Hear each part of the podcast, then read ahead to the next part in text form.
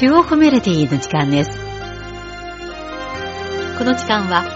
皆さんと一緒に音楽の翼に乗って中国音楽の世界を巡ります。ご案内は私、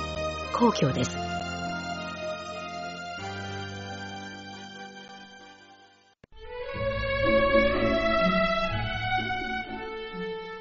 12月中旬、北京はこの冬最大の降雪に見舞われました。雪化粧した呼吸博物院は、荘厳な美しさとともに生き生きとした躍動感を称えていました。敷町の名でも知られる呼吸博物院は、2020年に築城600周年を迎えます。今回の中国メロディーでは、資金城の歴史と文化を味わいながら、資金城にまつわる音楽を楽しみましょう。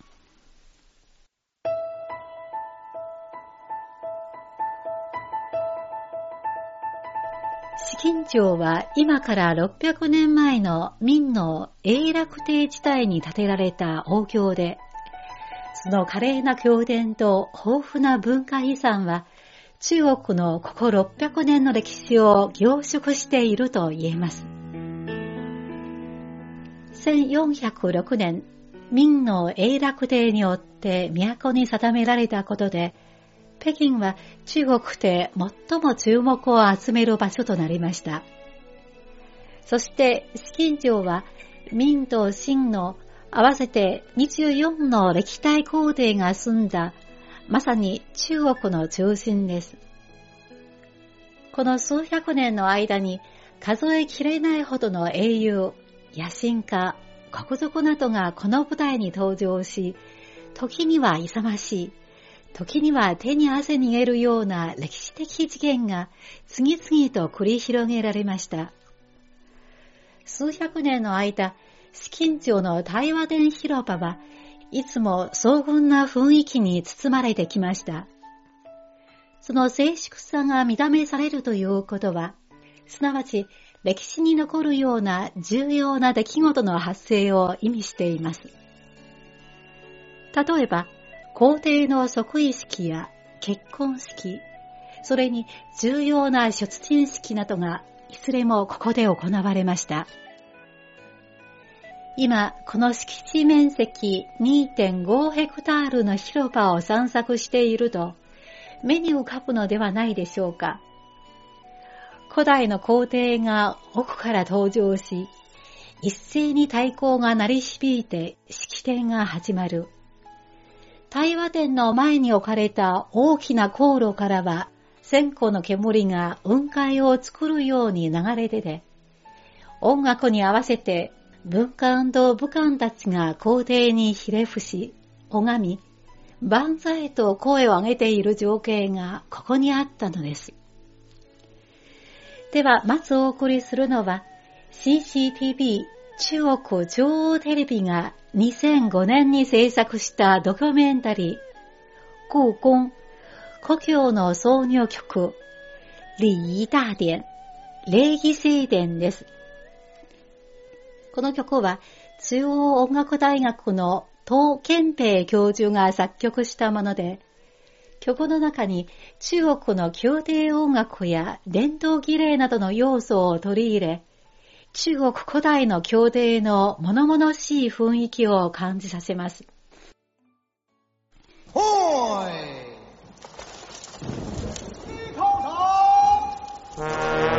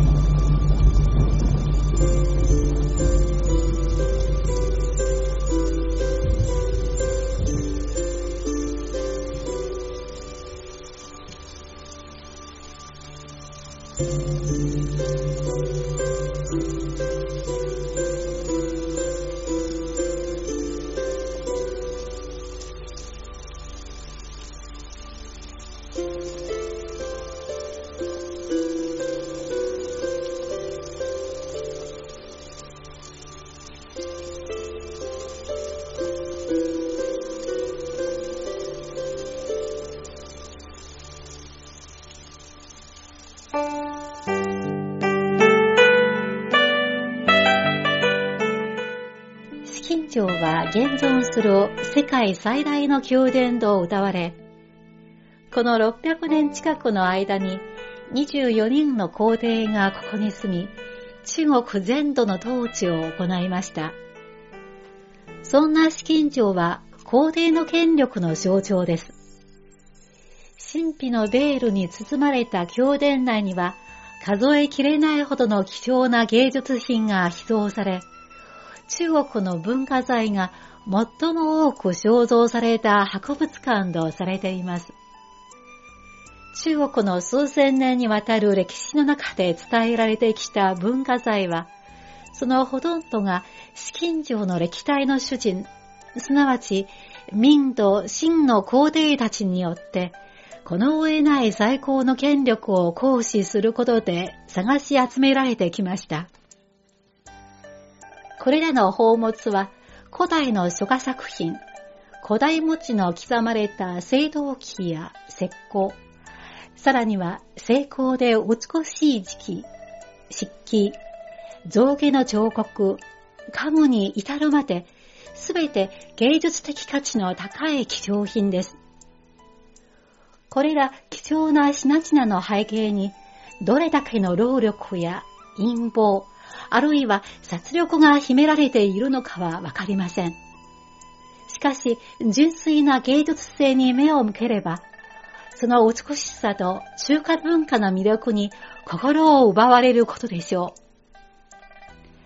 続いてお送りするのは、同じく CCTV 中国中央テレビが2005年に制作したドキュメンタリー、故宮、故郷から創業曲の宮廷珍藏、協定の宝物です。緩やかなメロディーが数百年前の華麗な公共の様子を描いています。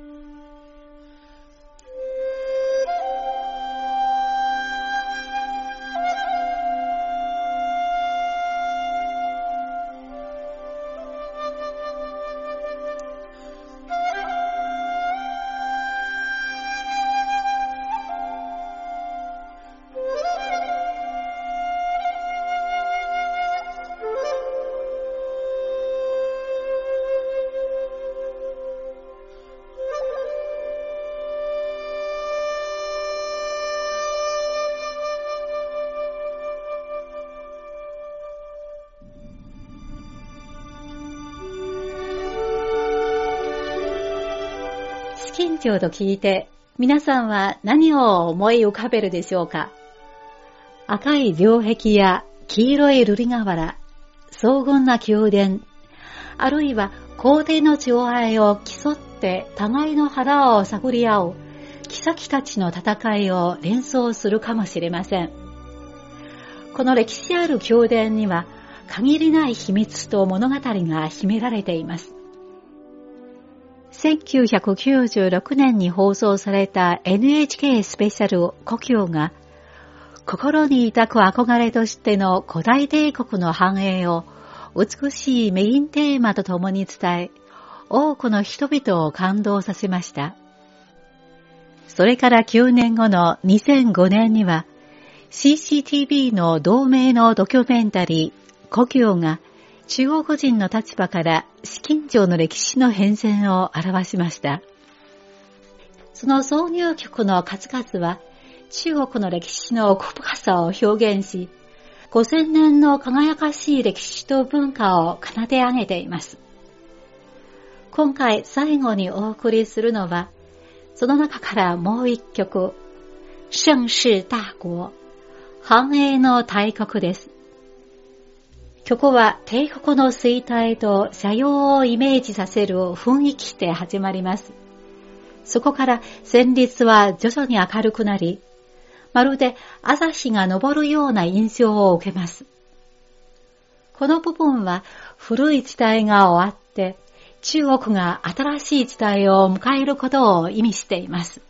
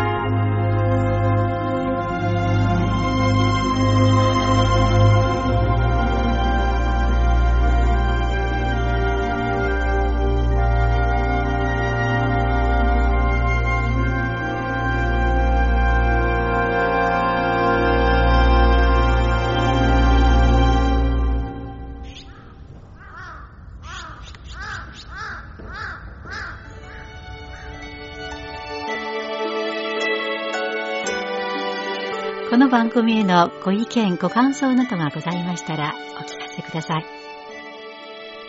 宛先は、郵便番号10040中国国際放送局日本語部中国メロディーの係です。では、来週のこの時間までごきげんよう。ご案内は皇居でした。さようなら。